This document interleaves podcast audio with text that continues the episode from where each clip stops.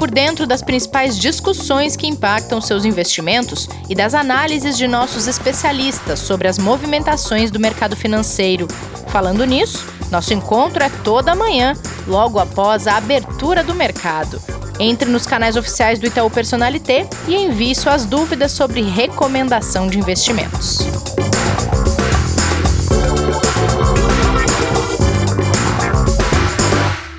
Olá, sejam bem-vindos, bem-vindas ao episódio desta quinta-feira, dia 16 de abril. Esse é o Investidor em Foco, o podcast sobre investimentos do Itaú Personalité.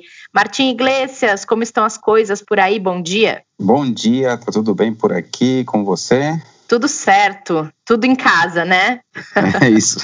Boa, é isso mesmo, né? E vai ficar assim por um tempo ainda. Pô, pelo jeito, bastante, né, Martim? É. Gente, hoje a gente chamou dois reforços para falar sobre aquela que talvez seja a maior preocupação dos investidores, se não a maior uma delas. A renda variável, as ações, os investimentos em bolsa.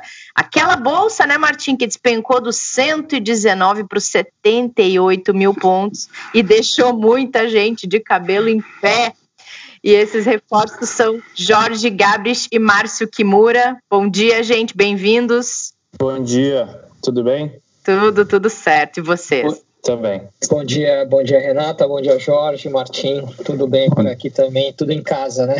É isso aí, é isso aí. É o jeito, né, pessoal? O Jorge é estrategista de ações da Itaú Corretora e o Márcio é gerente da mesa de pessoa física também da Itaú Corretora. Antes da gente começar esse papo com os dois, eu e Martim vamos só trazer algumas informações importantes para vocês que nos ouvem, importantes para o dia de hoje. Martim, mais 5 milhões de pedidos de seguro-desemprego nos Estados Unidos, sendo que nas últimas duas semanas o número veio até acima desse. Isso movimenta os mercados e, além disso, a expectativa em torno do anúncio do plano de Donald Trump para reabrir a economia americana, sendo que o país é o epicentro da pandemia, hein, Martim? É verdade, tudo isso é verdade. O número de mais de 5 milhões de pedidos de seguro-desemprego certamente é, é, ele, é, ele é preocupante, é são, são números muito expressivos, né? Ainda mais se a gente soma com os pedidos que vieram nas semanas anteriores, já total vai para é. casa de mais do que 20 milhões, né? Seja, são números preocupantes. Agora, esse número de 5 milhões já estava nas expectativas do mercado, era mais ou menos com a ideia que o mercado trabalhava, ou seja, ele no mercado não foi surpreendido, digamos assim, por, esse por, por essa informação. Tanto é que os, os mercados, os futuros lá de, de das bolsas americanas, os índices, eh, tanto o S&P como o Dow ou, ou, o Nasdaq, estão operando em alta após essa, essa informação. Por que isso? Às vezes, por pior que seja, a informação ela já está de alguma forma incorporada nos preços, já era alguma coisa esperada. E essa questão que você coloca sobre o plano de reabertura eh, da economia americana, é importante ficar atento. O plano original estava para o início de maio, eh, talvez, acho que o Trump queira adiantar um pouco isso e não sabemos exatamente como são as condições, temos que ficar atento a isso. Né? Já, já falamos faz alguns dias que a Áustria e Dinamarca estão já abrindo é, mais, a Alemanha está conversando mais seriamente sobre a reabertura também, para definir um plano de, de, de, reabertura. O que a gente sabe é que isso tem que ser de, é, gradual, né? não pode ser alguma coisa é, muito rápida, exatamente para evitar um novo surto, que isso poderia ser bastante, bastante complicado. Então, vamos ficar atentos a, a tudo isso, principalmente aí ao plano do Trump sobre a reabertura eh, da economia americana. E talvez, né, Martim, a tensão em relação aos planos de Áustria, de Dinamarca e tudo mais, não foi tão grande porque esses países estavam mostrando uma queda no número de casos e no número de mortes, diferente do que está acontecendo nos Estados Unidos, né? Talvez Exatamente. a inflação está tão forte nesse, nesse plano que ninguém ainda conhece. E além disso, obviamente, a importância né, que tem a economia americana no mundo, né, que é totalmente de uma magnitude totalmente diferente da Áustria e da Dinamarca, né? com certeza. Bom, Martim, por aqui, aquela proposta de ajuda financeira a estados e municípios que passou pela Câmara vai ter que esperar porque os senadores decidiram apresentar um projeto próprio. Ou seja, naquela linha do que você tem analisado muito aqui no podcast, de que o impacto econômico será maior ou menor dependendo do quanto o governo tiver capacidade de ação, não é nada positivo esse adiamento. Não, o adiamento nunca é positivo, mas se vier alguma coisa, é, algum plano melhor, é, pode ser que o resultado final, sim, seja positivo. É, a questão aqui é esse equilíbrio que a gente fala. É necessário uma, uma compensação para estados e municípios com a perda de, de ISS e ICMS, é, mas que seja uma compensação dessa perda e não valores muito maiores do que isso.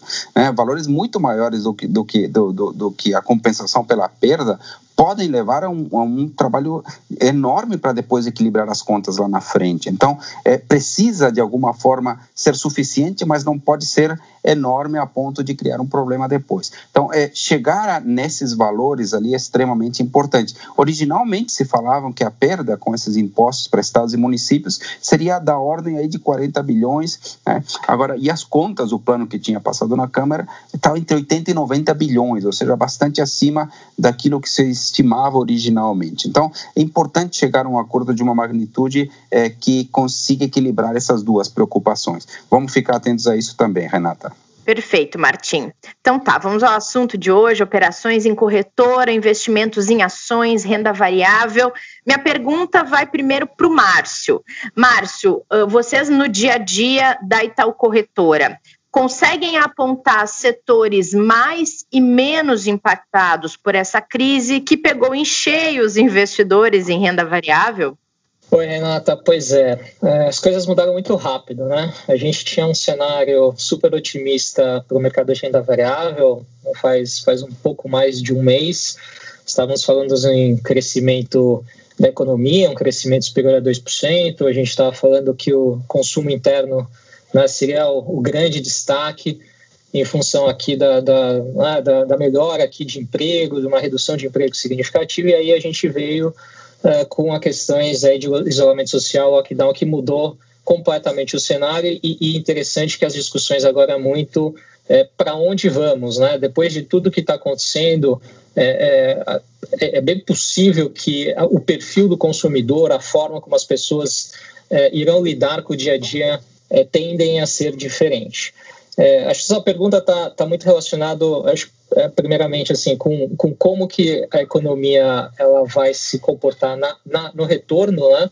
É, dado que aqui a gente deve ter uma depressão da economia que provavelmente será maior uh, desde a Grande Depressão em 29. É, e aí as perguntas são: vamos recuperar em V, em U e L, né, que são assim, a recuperação rápida, uma recuperação um pouco mais lenta, ou eventualmente nenhuma recuperação, e aí como que isso daí vai impactar uh, as empresas, os setores das empresas aqui que são negociados em bolsa de valores. Acho que, assim, é, inicialmente os mais beneficiados aqui uh, nos setores da bolsa, e depois eventualmente o Jorge até pode complementar, é, o e-commerce vai ser um, um, grande beneficiado. Né? A gente mudou a forma de consumir, a gente não está mais indo, podendo ir, né, por conta do isolamento social, até as, as lojas, até os shoppings. Então, é, essa, essa cultura ainda que existia, que era super reprimida aqui no Brasil, de, uma, de comprar pelo, pela internet, é, isso vai quebrar, vai derrubar muita gente que tinha é, preconceito, vai acabar se aderindo a isso. Né? Então, a gente vê nos Estados Unidos a Amazon tendo crescimentos bastante expressivos. Eles contrataram 100 mil pessoas e anunciaram uma contratação de mais 75 mil pessoas, exatamente por conta desse crescimento. No Brasil, aqui, setores né, do varejo que, que tem um e-commerce mais forte, como, por exemplo, Magazine Luiza, acabam se beneficiando. Setor financeiro, por conta do, do valuation, né, por conta é, do, do, do, das relações aí de, de múltiplos está tá bem descontado, nossos analistas estão bastante otimistas, então, é, mesmo prevendo aumento de inadimplência, queda dos lucros, o setor financeiro ele, ele tende a ser mais beneficiado, a gente está vendo, as agências estão funcionando, né, logicamente não 100%, mas estão funcionando, os bancos trabalhando em home office, então as coisas estão andando. Setor de alimentos, a demanda ela continua também é um setor beneficiado. Os frigoríficos estão se beneficiando com fechamentos de fábricas nos Estados Unidos. Um anúncio essa semana é por conta do Covid-19. É, os setores ligados ao agrobusiness também, o agrobusiness continua ainda uh, uh, performando bem. Então, assim, Rumo Logística, por exemplo, é uma empresa que, que uh, performou melhor nessa queda. Uh, e, eventualmente, mineração também, com a recuperação da China, a Vale pode, pode se beneficiar também, apesar aí da expectativa de queda de produção. Mas, à medida que a China consiga recuperar a economia, a Vale pode se beneficiar. Agora, os mais impactados, assim, claramente o setor aéreo, turismo, né, esses dois setores eles foram é, é, fortemente atingidos, as pessoas não estão, não conseguem mais viajar, não estão mais uh, saindo para turismo, ninguém tira férias, enfim, a gente tem um impacto significativo, tanto que está se discutindo aí pacotes para se ajudar esses dois Uh, esses, essas duas áreas. Uh, o petróleo também, o efeito colateral, uma queda da demanda muito forte, né? a gente está vendo todas as discussões em relação a corte é, da oferta, foi anunciado essa semana, aí, corte da OPEP+. É, então, o setor de petróleo também, a Petrobras, ela, vai, ela acabou sofrendo muito e também tem, tem, é, é tem suas dificuldades em relação ao nível de preço de petróleo que a gente está vendo hoje. E é, também as distribuidoras de energia também têm um impacto bastante importante. Hoje, inclusive, nosso analista soltou um relatório bastante interessante falando da tempestade perfeita para as distribuidoras. Né? Uma queda significativa é, de demanda, é, preços do, do, da energia, preços à vista bastante baixos e provavelmente um aumento de inadimplência significativo que a gente deve ver é, nesses, nesses meses aqui que as pessoas uh, estão ficando em casa e não, eventualmente não, não, estão recebendo. Então, acho que aqui, assim, os mais beneficiados, os mais impactados, pelo menos na nossa visão, sei se eventualmente o Jorge aqui pode estar tá complementando. É isso mesmo que eu queria perguntar para o Jorge. O né? é, que, que, que, mudou aí? Qual que foi a grande mudança aí nas estratégias ou nas recomendações que vocês tinham aí é, na Itaú Corretora? Uhum. Então, é, só para complementar o último ponto aqui do que o Márcio falou, eu acho interessante é, quando ele começou falando da parte do online, que é um que a gente está vendo, a, a, gente acha que pode ser um trigger bastante interessante agora, tá?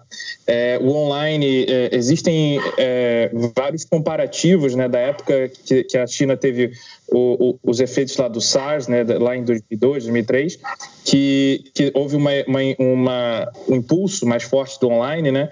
E ontem a gente teve é, dados interessantes do Mercado Livre saindo, que teve um aumento da base de consumidores de 1,7 milhão nessa, nessa durante essa crise aqui agora que a gente teve, sendo que vários deles são, são viraram consumidores recorrentes, tá? fizeram mais de uma compra. Então acho que é interessante esse, esse para a gente olhar. Agora, vindo para essa, essa análise de como é que a gente mudou nas nossas recomendações, quando a gente estava lá por volta dos 120 mil pontos, a gente estava sinalizando que estava difícil de encontrar é, upside né, na, na, na, nas empresas que a gente cobria, que a gente estava tendo que ir para casos um pouco mais arriscados, de empresas que, que ainda estavam se recuperando da crise anterior que a gente estava, que iam aproveitar aquele momento de economia é, mais positivo para efetivamente é, é, deslanchar as operações, né? E agora o que aconteceu foi que com esse sell-off muito forte que a gente teve a partir do, do final de fevereiro, é, a gente já começa a ver outras coisas mais interessantes, né?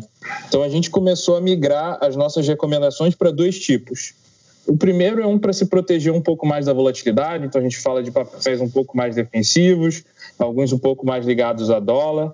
Então a gente começou a recomendar mais Vale, que a gente viu a China saiu primeiro dessa, dessa situação da, da do, do, coronavírus e a gente não viu uma depreciação é, significativa do, do, do, preço do minério. Então, a Vale é uma, é, passa a ser uma boa opção para quem quer se proteger um pouco do dólar nesse momento. A gente, a gente fala também um pouco mais dos frigoríficos, que, que obviamente a receita deles é em dólar também. E, e, a demanda é bastante resiliente nesse momento né, de, de, de crise, crise global. E a gente fala um pouco também, como o Márcio citou, do segmento financeiro, que aí vem, vem, mais por valuation, exatamente como ele falou. Do outro lado, a gente tem as empresas que a gente considera um pouco oportunidade nessa hora, tá?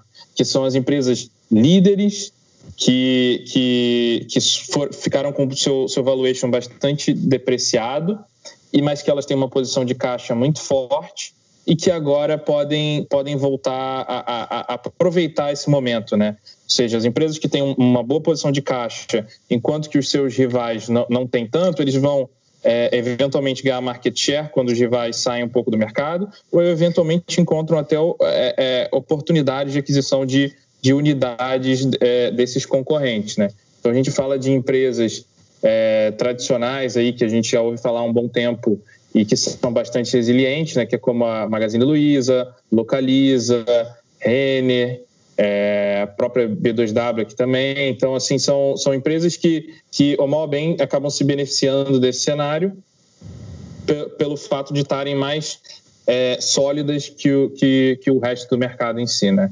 E a gente começa também a olhar um pouco mais para as empresas que ainda estão no olho do furacão, mas a gente ainda não começa a recomendar, tá? A gente acha que, por exemplo, as aéreas eventualmente vão trazer boas oportunidades em algum momento desse ano, na hora que a gente estiver vendo o final do túnel dessa, dessa crise toda aqui, tá? A gente tem falado, Jorge e Márcio, muito aqui, e o Martim tem trazido muito essa recomendação no sentido de uh, manter as posições pensando no longo prazo, as posições que já foram, uh, uh, os investimentos que já foram feitos. Vocês têm tido muito essa demanda de cliente querendo saber o que fazer com o investimento já realizado e a recomendação segue nessa linha de espera, segura, mantém o longo prazo, em vez de efetuar os resgates e acabar executando essas perdas todas desses investimentos? Deixa eu só complementar um pouquinho, Renata. Eu acho que a nossa recomendação relação é não sair da bolsa totalmente, né? É saber que existe sim uma oportunidade importante de, de, de, de valorização dados os preços dos ativos, mas isso não quer dizer necessariamente manter exatamente as mesmas ações que você tinha. Geralmente, quando alguém investe num fundo, o fundo já está fazendo essas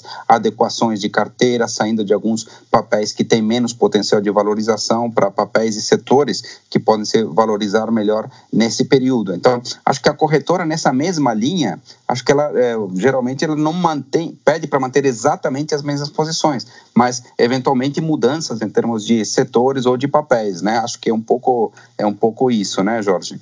Exato. Eu acho que assim esse esse é exatamente o momento no qual você consegue montar posições de longo prazo, tá? A gente antes estava falando no momento de empresas que poderiam oportunisticamente melhorar e, e eventualmente é, é, é ter suas operações é, é, performando bem, né?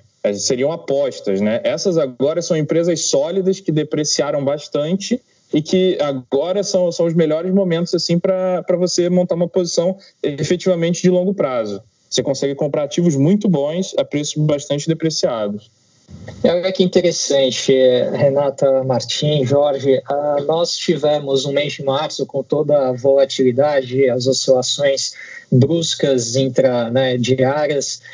E o mês de março foi um mês onde nós vimos uh, as pessoas físicas sendo os principais compradores de ações uh, na bolsa. É bastante interessante, né? A gente teve, a gente teve muito investidor estrangeiro saindo, é, o fluxo de investidor estrangeiro foi em março é, bastante negativo é, e por outro lado, das pessoas físicas bastante positiva e continua sendo. Aqui, a última último dado que nós temos da primeira semana de abril, as pessoas físicas compraram 1,2 bilhão de reais na bolsa, enquanto é, investidor estrangeiro vendeu 1 bilhão, institucional também. Institucional aqui são é, tesourarias de banco, assets, é, vendendo cerca de 700 milhões de reais. É, então é interessante assim, é mesmo a gente está vendo uma crise, uma crise diferente, é, tanto em termos de origem da crise, mas a gente está vendo uma crise diferente também no comportamento das pessoas físicas. Nós ali na corretora, na mesa também percebemos isso. Os clientes eles é, não estão desesperados para sair. Claro que tem um outro um pouco mais preocupado, mas a gente, na média, os clientes eles não estão querendo sair, estão querendo entender o cenário, entender as oportunidades, ouvir as orientações que nós temos aqui, vindo do time de estratégia, vindo do time macroeconômico, é, exatamente buscando é, eventuais é, trocas para se melhor posicionar para uma recuperação, uma eventual recuperação da economia é, que vai acontecer. Né? Essa aqui é uma crise, é, pelo menos de um ponto de vista é, que eu tenho visto, tenho lido muito, é que tem, tem data para acabar, que é, eventualmente a gente vai está tendo uma recuperação, o pessoal vai sair uh, do lockdown né, nos Estados Unidos, na Europa, no Brasil a gente em algum momento vai sair do isolamento social, isso vão gerar uh, recuperações aí de setores e oportunidades também para os clientes. É, aqui é o Martim aqui como grande conhecedor de economia comportamental, né, Martim? Aqui a gente é, tem, tem, tem que falar muito com o nosso cliente de sair do automático, sair da impulsividade, tanto para comprar como para vender. Né? Acho que a gente tem que parar para pensar, respirar, entender o cenário, entender o que está acontecendo, entender o seu perfil e os investimentos para a gente poder fazer é, uma, uma boa recomendação e o cliente tomar a melhor decisão. Então, acho que aqui a economia comportamental é mais importante do que nunca na hora da tomada de decisão. É isso mesmo, Márcio. A gente tem ressaltado bastante isso. É hora de tomar decisões conscientes, pensadas, né? Avaliar. Muita gente, nessas horas de, de altíssima volatilidade, se preocupa muito, fica tenso, num desconforto cognitivo muito grande e acaba tomando uma decisão só para se livrar da situação. Certamente esse é o pior movimento. É hora sempre de analisar, de pensar, de ouvir especialistas, como todos os que nós temos aqui no Itaú, como você, Márcio, como você, Jorge, para a gente poder tomar a melhor decisão nesse momento, porque certamente, que nem você comentou, há oportunidades, né? Essas crises geram oportunidades e acho que é importante é, ficar atento a elas. Perfeito, gente. Muito obrigada. Gostei demais da participação de vocês aqui. Vamos marcar outras. É um assunto que não vai se esgotar tão cedo, né? a gente ainda, é, vai ter muita abordagem para fazer. Certeza. Agradeço muito, Márcio, Jorge, Martim. Obrigada a você que ouviu esse episódio. Lembrem que hoje tem live às 5 da tarde nos canais do Personalité, no Instagram e no YouTube. A gente se encontra amanhã aqui no Spotify. Márcio e Jorge, obrigada. Voltem sempre. Martim, até amanhã. Tchau, tchau. Até amanhã. Tchau, tchau a todos. Tchau, obrigado. Tchau, obrigado. Valeu, pessoal. Até amanhã. Fiquem bem. Fiquem em casa, se possível. Fique por dentro das principais discussões que impactam seus investimentos e das análises de nossos especialistas sobre as movimentações do mercado financeiro. Falando nisso, nosso encontro é toda manhã, logo após a abertura do mercado. Entre nos canais oficiais do Itaú Personalité e envie suas dúvidas sobre recomendação de investimentos.